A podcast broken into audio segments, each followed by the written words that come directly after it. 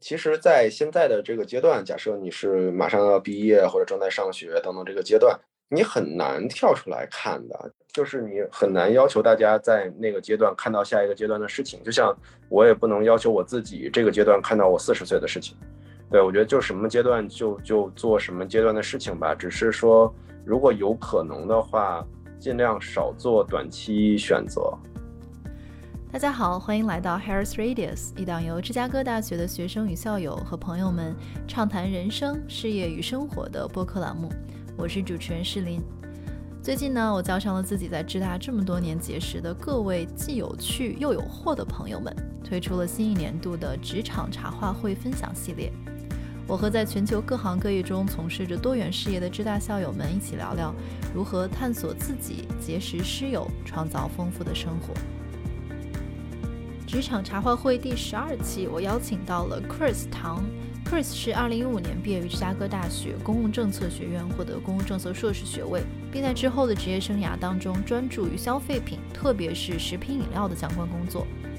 由 Chris 创立的新式葡萄酒酒饮品牌 Vimo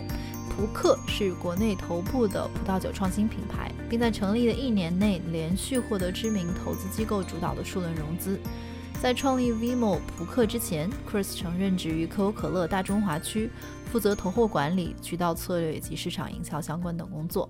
那下面就请收听我们的今日畅谈。我一五年毕业以后，其实我比较确定，就是我自己想做的一个领域，或者是就是一个兴趣点。其实我没有太多的纠结啊，就我知道有些同学可能在毕业的时候，我们都会探讨的问题是说，呃，留在美国还是回国？然后我做什么，对吧？我去做 NGO 还是去做 banking 还是做什么？就我当时比较确定，就我自己很喜欢做生意啊，然后很喜欢做快速消费品，所以我毕业以后加入了可口可乐，回国，然后加入了可口可乐做管培生，就是这个 management trainee，然后从在可乐做过不同的 function，做过 marketing，做过 sales，也做过可乐的几个投资之后的管理，投了粗粮网。投了在北京的乐纯，这都是后面我自己亲身操作过的一些项目。我觉得分为三部分吧。第一部分就是在可乐，其实作为一个职业经理人，或者是作为一个初入职场的这么一个入口，对，是在可口可乐一个平台。然后呢，我通过可口可乐做就投后管理这件事情，就觉得，哎，其实就是如果想去看到整个生意更完整、更全面的东西。那应该加入一个更小一点或者更早期一些的公司，因为对于像我们这种刚毕业几年，当时比较年轻，然后你很难在一个大企业扮演一个比较重要的角色，然后去做。一个全链路的管理和执行，所以呢，我就借着其实可乐投后这件事情，我就去加入了可乐投资的一个公司，叫乐纯，该是中国非常早期的新消费这个公司。当时，呃，乐纯应该比元气森林还早啊。当时我加入的时候，一八年的三月份。那个时候，可乐在亚洲出手的第一个项目就是乐纯。然后我当时也记得，就我其实还在去去看，说是加入乐纯还是去元气。那时候元气比较小，那时候呃老唐可能也就大概十几个人，然后一年做个三四千万。然后当时呢，乐纯大概一年能做过一个多亿，所以我加入了乐纯，然后负责乐纯的产品，重新搭建的产品团队，然后做这个产品中心。这是我的第二段经历吧，相当于是。从职业经理人变成一个创业的合伙人。然后第三段经历就是我在去年的时候自己成立了一个公司，然后叫 Vimo 普克，是做新消费酒饮的这么一个公司，然后专注于这个葡萄酒。在这个事儿上，其实又是一个转变，就是你从一个叫创业的合伙人变成一个你是 founder，对，你是创始人这么一个角色的变化。所以就接下来这一年，然后就在做，也是跟那个 U Chicago 的的校友一起做的，然后。我们的投资人也是 U Chicago 的，对，所以挺有缘分，所以我们就在做这件事情，就大概是这么三段经历吧。那我比较好奇，Chris，就是其实七年的时间，我觉得从职业生涯的角度，其实并不是特别长哈。我觉得，那你已经经历了相当于三种身份的转变，并且现在就已经是有自己的公司品牌和一个这么大胆子的一个事情，对吧？作为作为创始人的身份，所以我很好奇，如果我们呃就是倒推哈，比如说，那当去年的这个做就是想要自己来出来创业的这个决策的契机，呃，是怎么形成的呢？嗯，其实这事儿说起来就特别的 random，对它其实并不是一个必然会发生的事情。在去年，只是说，其实其实我觉得最后还是说，你最后真正想要的那条路是什么。然后，当你的为什么会不断变化决策，其实最后我们复盘下来，就是其实从 day one 来讲，我可能就想自己做一摊生意，对。然后，只不过你在不同的阶段，你自己的能力、经验。心智准备的程度不同的时候，你可能做的选择是不一样的。就是那在刚毕业的时候，完全没有任何积累，然后完全没有任何经验，你会更倾向于加入一个 brand name 可以 endorse 你的这么一个公司和平台。然后当你觉得 OK，我已经有这个 endorsement，我已经学到一些东西了，那你可能愿意去加入一个。有一定的影响力，但是已经有一定成成效的地方，然后你去做更大的一个 scope，然后当这个你做一段时间觉得 OK 又有下一步的时候，你可能最后就回到了说我确实自己想做一个事情。其实它是一个逐渐积累的过程，所以我也不认为有些人问我说你后不后悔，就是说应不应该一五年回国就直接做这件事情，嗯，可能会比现在。的效果更好一些，因为那时候正好是几年的新消费最火的时候，但我一直觉得不是，就什么时候就说什么时候的事儿，对吧？那时候完全不 ready 啊。对，我觉得你这个其实听上去是一个就是自我不断去积累，但是这颗种子其实就像你最先开始说的，做生意这件事情一直是你非常明确的一个目标。那以什么样的身份参与到这个事业里边，其实也是一个不断积累和准备的过程。那我们如果把这个战线再拉到，其实相当于就是第一个身份，作为一个大企业或者一个传统行业快消品行业的管培生。那因为比如说像 Harris，每一年其实我们可能都会有呃几名同学加入到，不管是食品还是比如能源等等这些比较传统的一些企业的 trainee 项目。呃，所以你觉得这个这个通路，因为我觉得现在我也。我其实也挺好奇的，就是因为 training 项目这个这个培养人的一种，就是这样的一个平台吧。你现在回看，觉得它给你带来的最大的一些 benefit 是什么？然后以及如你觉得什么样的人会比较适合，比如说加入到一个管培生项目当中？其实这事儿其实挺有意思的，就是说，首先 Harris 是一个 public school，然后我们学的是 MPP，然后为什么会有人去想去做生意？这事儿其实挺奇怪的。就是如果有的话，我觉得是说，嗯，先想想，就真正的背后的 drive 是什么？因为你首先你你去学了公共政策，suppose 也已经是一个 graduate school 了，已经不是一个 college 了，已经不是爱好了，说明你一定是喜欢某些东西。然后你从这儿去转型去做生意，那或者是喜欢实业，我觉得他需要有一个。自己说服自己的理由，就为什么真的这么想，就这个很重要。如果你真的是说我就是喜欢，然后我也很清楚为什么我选了 Harris，然后之后我去用呃去申请去做实业或者做食品饮料也好，做能源也好，如果能说得清楚，那我觉得其实每个人都适合的，而且我们学校学的所有的 skills 和 knowledge 也都能很好的应用，我觉得这个是没问题的。那其实我也在可乐时候面试过我们后面的，我忘了是不是 Harris 的，就是 u c h i c a 的学弟学妹。对，那有些人最后没有最终进来，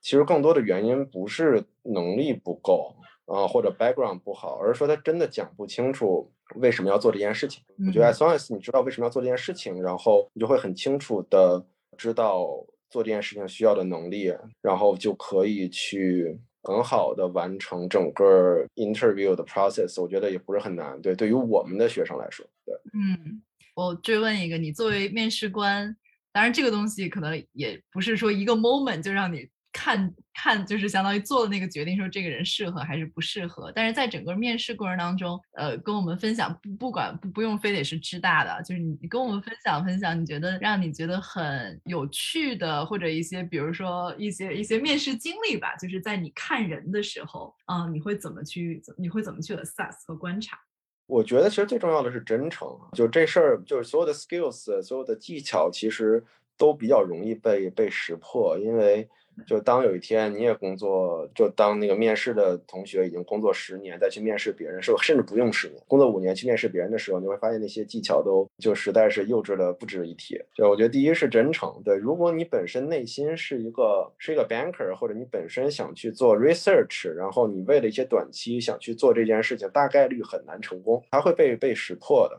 而且我觉得不成功也挺好的，不成功是就避免大家走上一个并不喜欢的道路。我觉得第一是真诚，对，就是你真的是想好了是这件事情，我觉得这个特别特别重要，就不用去为了这件事情去 make up 一些 stories，就是你很难去把它圆回来。然后你会就因为我不知道别的公司，可乐会经历七轮面试，然后最后一轮是一整天。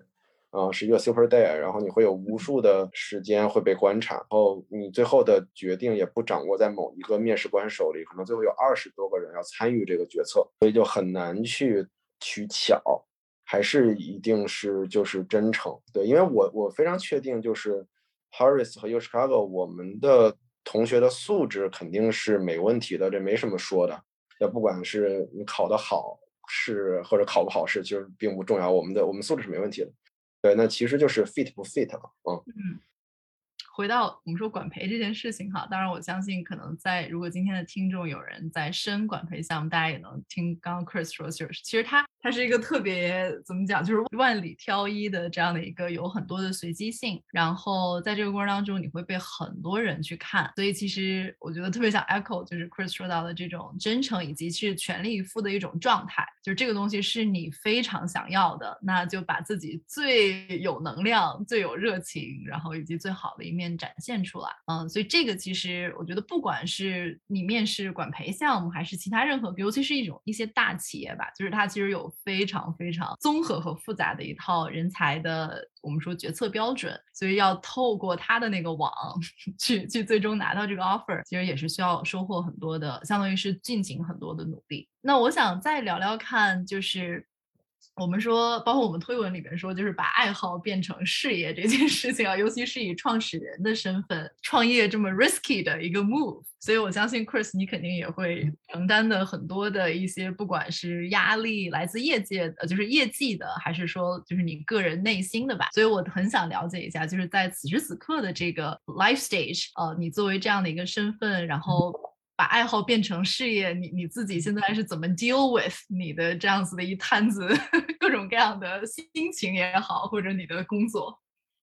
那我觉得其实这事儿，这个这个这个事情其实有很多很多面，就是呃，就像我说的嘛，它是一一步一步，然后你逐渐的去更接近你内心想要的东西啊，这这是首首先的一件事情。然后，但就 before 就回答这这个问题，我觉得。就我在这个创业的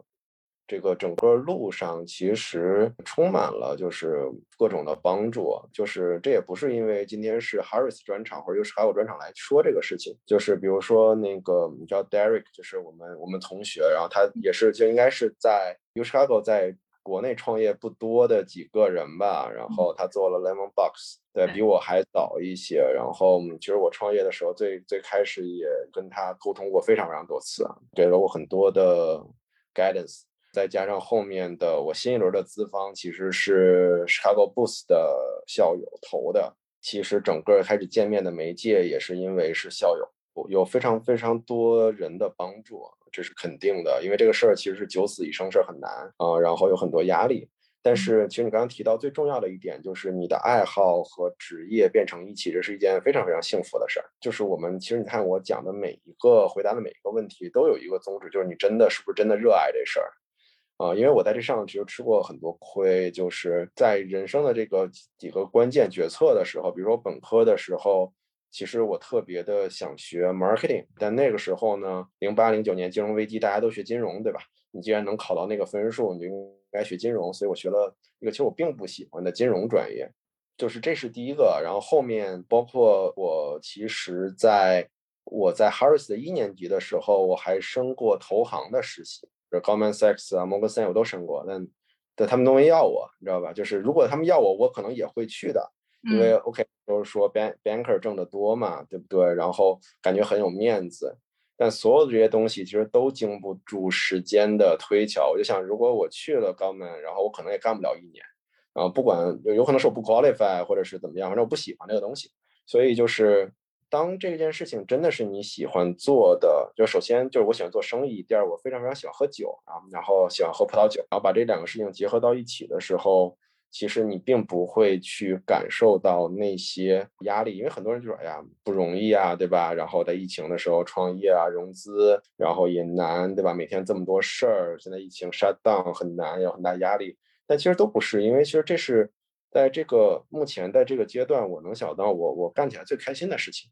然后我觉得这种开心会让你去把这件事做得好，这个就是真正在你置身其中。你是不是真正享受？因为有些创业者，我们就旁边周边也有朋友，就是说，OK，这是个风口啊，我一定要追这个风口，然后我也能拿到钱，而且有各种文章报道，我觉得很有面子。但其实他坚持不下去的，因为他并不是真正喜爱这个东西。但我觉得这个 apply to 所有的就是同学们感兴趣的领域啊，不单单是创业，对，就是你真的最后可能短期你会觉得这个 offer 不如那个 offer，在。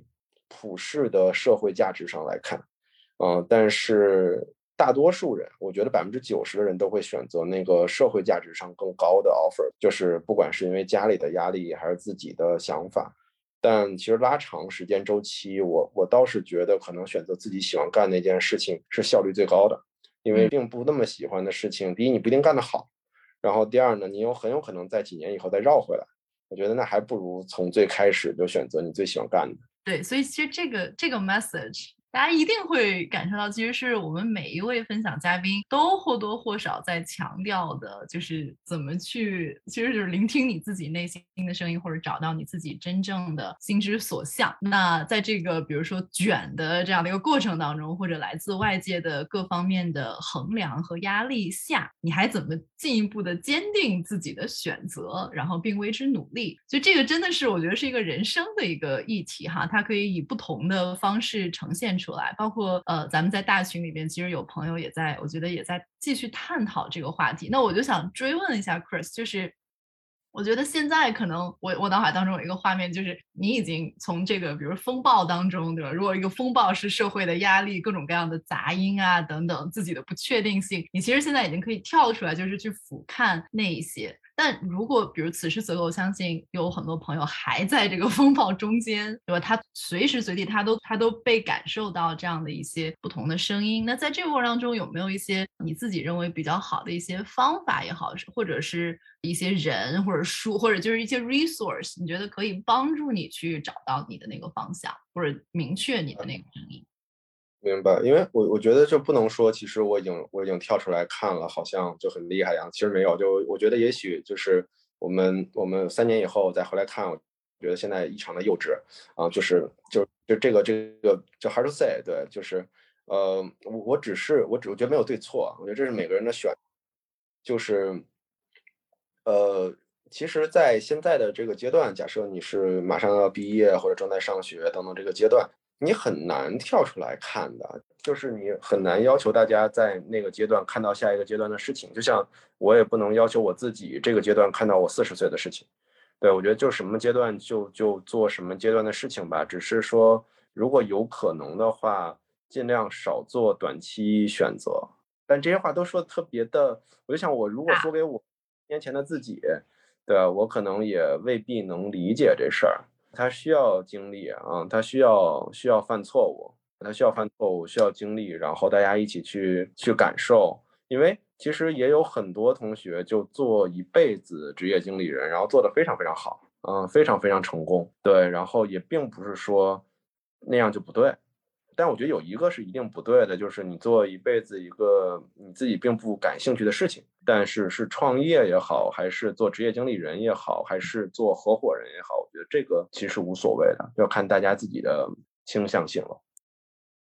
我觉得其实有一个，包括刚刚我们又提到了，就是短不要。过多的过频过多频繁的去做一些短期 driven 的一些决定，或者说是很多时候我们说我们要经常反思或者复盘哈。但是我觉得，尤其是比如说我，其实我自己就是一个年轻，尤其是我刚初入职场的时候，我其实是一个特别敏感的一个人，然后我就会对外界的声音会特别的敏感，就会收到很多很多不同的声音，然后就会。一直在很多时候是我们说是一种内耗，就是你会 doubt 说自己到底哎做这个还是应该做那个，就是哪一条路是好像是更更优的一个一个选择。但其实现在想想，真的是花了额外多的很多的精力去放在自己好像要跟自己去搞出来一个什么样的东西是更好的这样的一些所谓的最优决策当中，其实是不一定的。所以我现在会如果如果说给到大家去 practice 的一个一个练习的话，其实我觉得就是。我们说怎么拉长这个时间轴，其实是一个心态上的一个一个一个变化。比如说，我们现在会去看说，你你希望三个月之后的你是什么样的？哎，这个问题可能就比你希望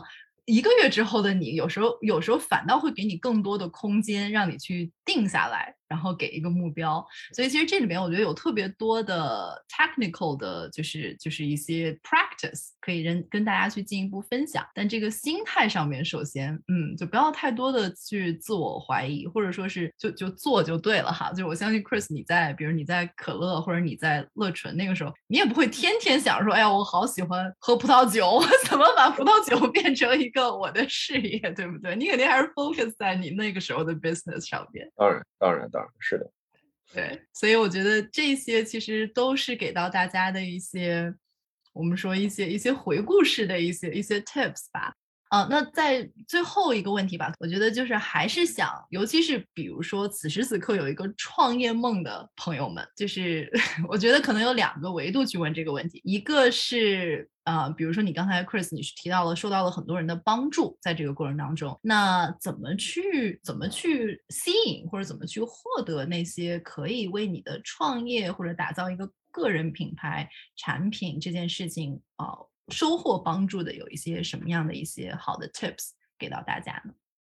明白，就是我说这个可能不是特别主流的观点啊，但是是一些非常真实的东西，就是我确实。不太参加校友会之类的这些活动，就是就确实确实就是就是挺忙的，对。然后我也不喜欢见生人，其实就是我有点，我其实就是有点内向，我并不喜欢见就是我不认识的人。就其实我不是一个特别能 social 的同学，对。因为比如说我的同班同学，之前你也聊过的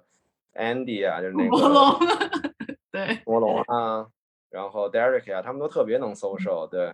但是我我就不太行，所以我从来不参加这种。但是我觉得，呃，就是最后的获取帮助，或者是这这是互相的，这是一个互相的吸引。就是我觉得有质量的社交，就是大家是互相欣赏和吸引的。就是他可能比你 senior，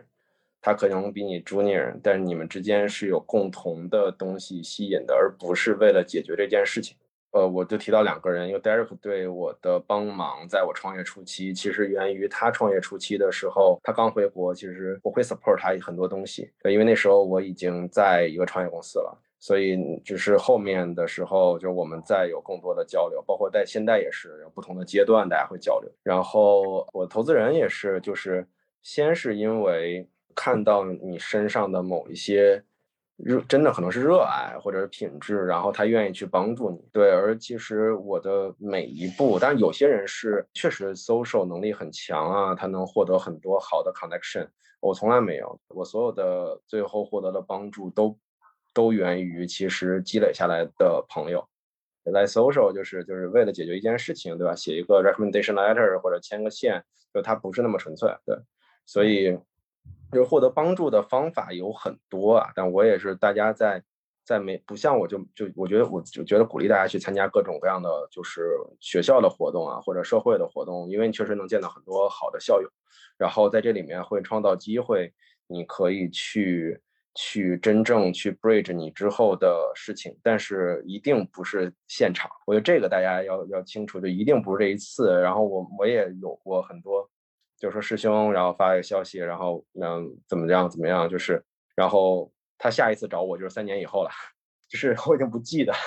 对对，我觉得大家就不要太功利吧。对我觉得就我们学校有很好的 connection，虽然就 U Chicago 在在中国其实并不是那种大校啊，就是有些学校有很多很多的 alum，对我们并不多，但我觉得大家大家是有一些圈子是互相帮忙的。做如果你是做。金融类的，就是是有一个圈子的，然后做快消品、做实业的肯定是有个圈子的，然后还就我们这个岁数的是一个圈子，还有一个比我们更大的岁数的那些大佬还是一个圈子。对，其实有很多很多资源，但这个需要自己去 bridge。我觉得就是我自己也真的是，可能因为我 Chris 咱俩应该都是。大 I 嘛，就是很内，其实是很内向的人，所以，所以就是嗯，需要时间，对吧？然后我觉得回到今天最先开始我们讲的这个真诚，其实真诚也是需要一定勇气的，就是尤其是可能大家有时候会想说，哎呀。我如果觉得我自己其实还不是想的特别清楚，或者说，但但但是你不要太多的去自我怀疑。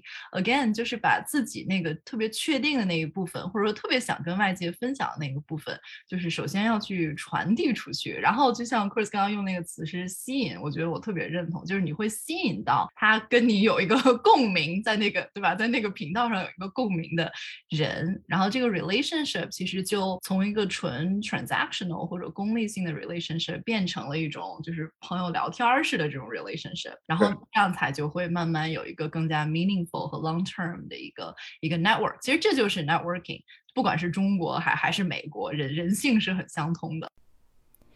希望这期的 Harris Radius 对你有所启发。说了那么多，不如就从现在开始，从一个行动开始做起。我们下期再见啦！